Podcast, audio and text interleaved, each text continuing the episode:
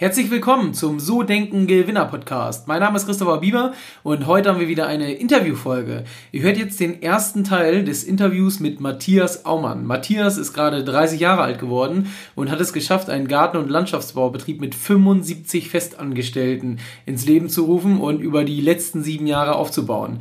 Und ja, sei gespannt, da kannst du sehr, sehr viel mitnehmen. Der Matthias ist mittlerweile als Speaker und als ja, ich sag mal, Geschäftsführer-Coach unterwegs und freue dich aufs Interview. Bevor es losgeht, habe ich noch ein persönliches Anliegen. Und zwar suchen wir gerade in Hamburg zwei neue Vermögensberater und wollen das auch so spätestens in den nächsten vier bis acht Wochen besetzen. Wenn du also Versicherungs- oder Bankkaufmann bist und keine Lust mehr hast, eine einseitige Beratung zu machen, die es vor allen Dingen stört, nur Versicherungen oder Bankprodukte verkaufen zu können und dein Einkommen gedeckelt ist, und du vor allen Dingen mehr aus deinem Beruf machen möchtest, dann melde dich bei mir. Wir zeigen dir, wie du deine Kunden strategisch berätst, anhand ihrer Ziele und Wünsche. Und du wirst merken, dass sie von Beratung zu Beratung dankbarer sind, denn in Deutschland wird der Umgang mit Geld nicht beigebracht und gerade dabei helfen wir unseren Kunden.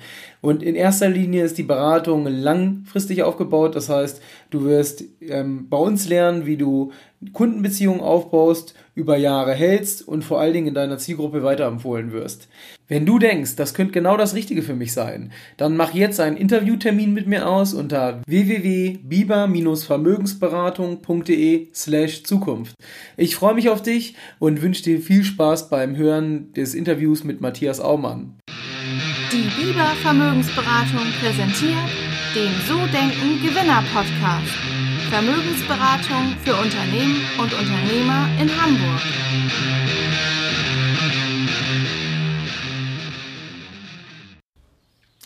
Herzlich willkommen zum So Denken Gewinner Podcast. Mein Name ist Christopher Bieber und wir sind heute bei einer Interviewfolge. Ich habe heute einen Gast, der mit 23 sein erstes Unternehmen gegründet hat. Heute ist er 30 Jahre alt, führt neben einem Garten- und Landschaftsbaubetrieb mit 75 Festangestellten ähm, auch noch ein Unternehmen, was sich mit dem Thema Mindset für Unternehmer beschäftigt. Er ist quasi Unternehmercoach und ist dieses Jahr mit einer riesen Eventreihe gestartet und ich begrüße heute bei mir im Podcast Matthias Aumann. Schön, dass du da bist. Ja, vielen lieben Dank für die Einladung. Dankeschön. Cool.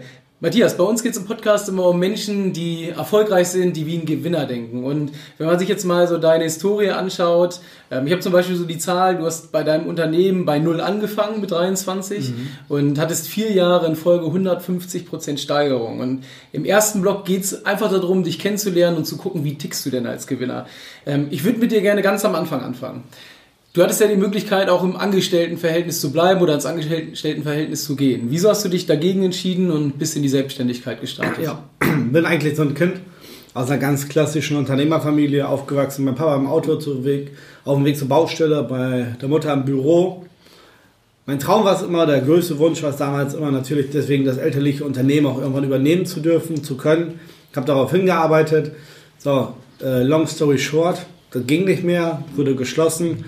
Und deswegen kam für mich noch nie irgendwo der Wunsch, angestellt zu sein. Selbst im Studium, da habe ich mehr gearbeitet, als ich studiert habe, habe da zu Höchstzeiten acht andere Studenten unter mir eingestellt.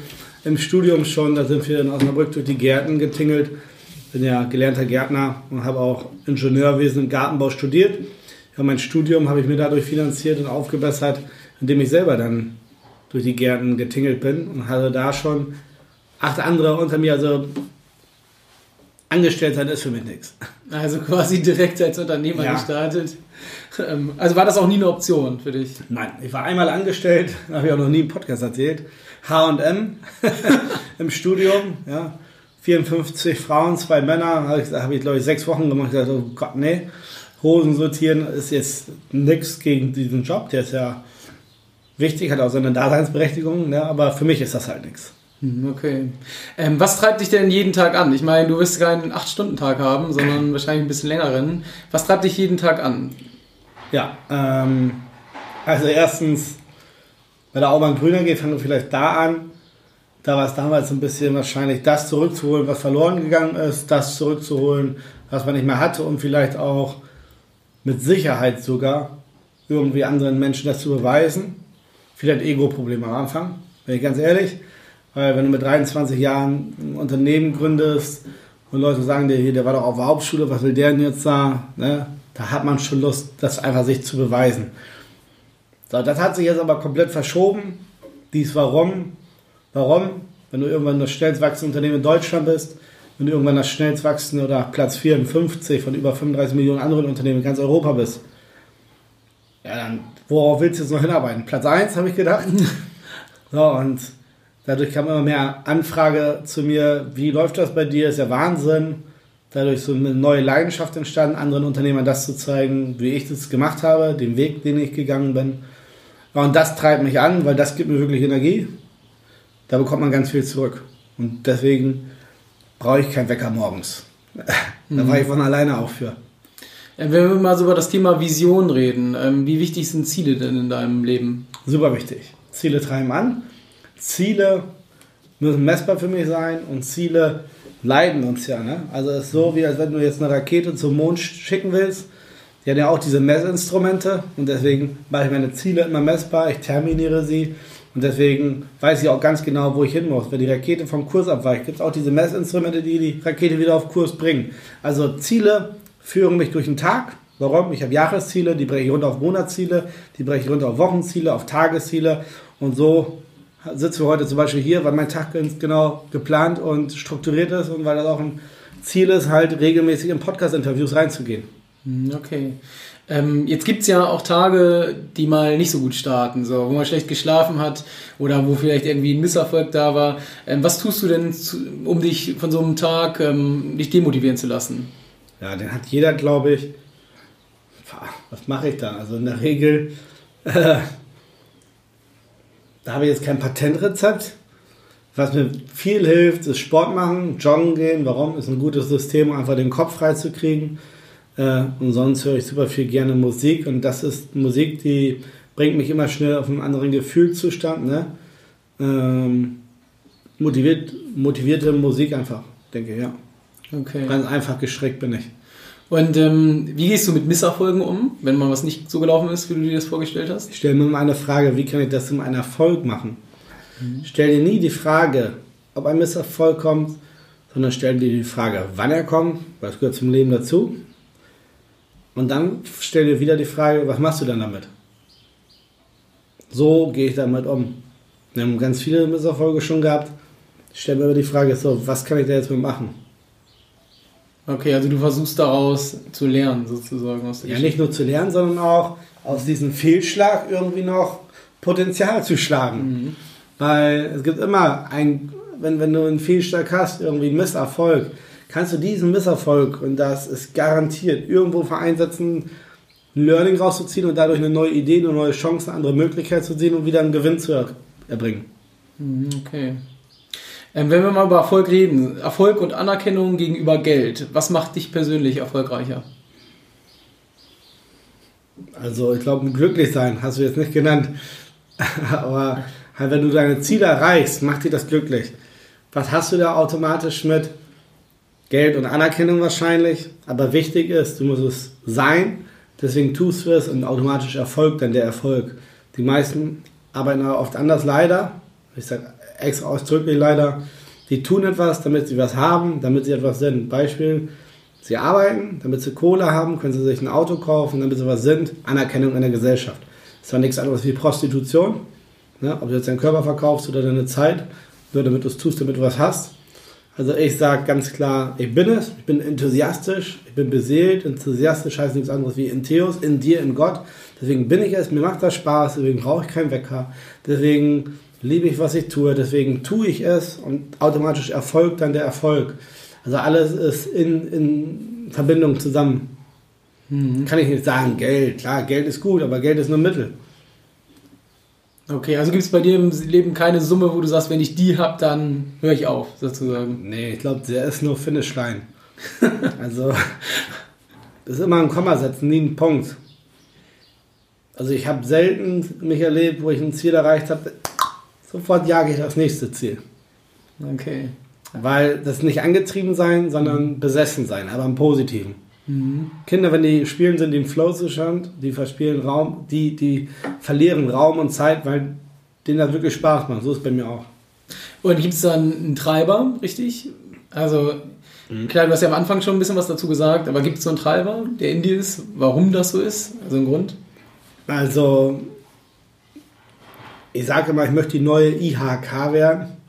Das ist ganz überspitzt gesagt. Ist mir bewusst, dass das polarisierend ist. Aber ich glaube, ja, Deutschland ist aufgebaut auf kleine und mittelständische Unternehmen. Mittelstand ist der Motor der Wirtschaft. Wir stellen mehr als drei Viertel des Bruttoinlandsprodukts dar, über 60, 70 Prozent aller Arbeitsplätze. So, Unternehmertum lernt man nicht in der Schule. Unternehmertum lernst du wirklich nur in der Praxis oder durch selber ausprobieren. Oder, jetzt kommt's, oder wenn du dich in den Dienst von Hörern stellst, die selber schon da sind, die selber schon da waren, wo du hin möchtest. In der Regel ein IHK-Mitarbeiter, ein IHK-Zertifikat, ausgestatteter Trainer war in der Regel noch nicht da. Deswegen verstehe ich nicht, wie dir einer beibringen kann, wie man Mitarbeiter findet, führt, wenn er selber noch nie gemacht hat. Und deswegen sage ich, ich gehe lieber zu einem, der schon da war, wo ich hin will. Ich stelle mich auch selber jedes Jahr irgendwo einen Dienst von höheren Menschen, wo ich ganz viel von lernen kann, wo ich ganz viel von lernen darf. Und deswegen sage ich, das möchte ich lieber in Deutschland publik machen. Mein Coaching, Geschäftsführer-Coaching. Und ja, das wird vielleicht die praxisrelevante Version der IHK. Irgendwann gab es ja auch mal vor hunderten Jahren, vor Jahrzehnten, einen Typen, der hieß McKinsey. Ich glaube, heute kennt den auch keiner mehr, weiß nicht wieder außer wer das war, aber trotzdem gibt es in jeder großen Stadt ein riesen Hochhaus, eine gute Unternehmensberatung weltweit. Warum soll es das nicht auch irgendwann von Aumann geben? Also ich habe ein ganz, ganz großes Ziel und ja, das treibt mich an, das ist so wegweisend. Und ich glaube, das zieht dann einen positiven, elendigen Rattenschwanz mit sich. Warum? Wenn es den Geschäftsführer gut geht, geht es dem Unternehmen gut, geht es dann den Mitarbeitern gut, geht es deswegen dann auch den Familien gut. Mhm. Okay, also schon ein bisschen weiter gedacht. Viel weiter. Ja. Aber trotzdem aus der Praxis für die Praxis. Ne? Ja.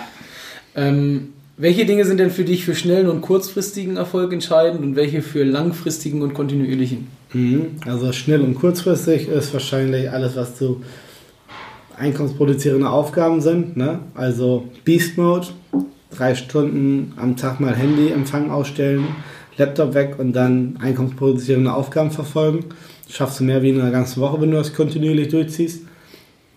So, äh, das, das würde ich zum schnellen, kurzfristigen Erfolg machen. Einfach eine Handlungsliste machen und die Sachen dann wirklich abarbeiten, die auf dein großes Ziel einzahlen. Und langfristiges Ziel einfach durch ein Messinstrument, sei es durch eine, wie ich am Anfang gesagt habe, Jahres-, Monats-, Wochen-, Tagesplanung runterzubrechen und dieses langfristige Ziel auch wirklich zu verfolgen, also denken auf Papier.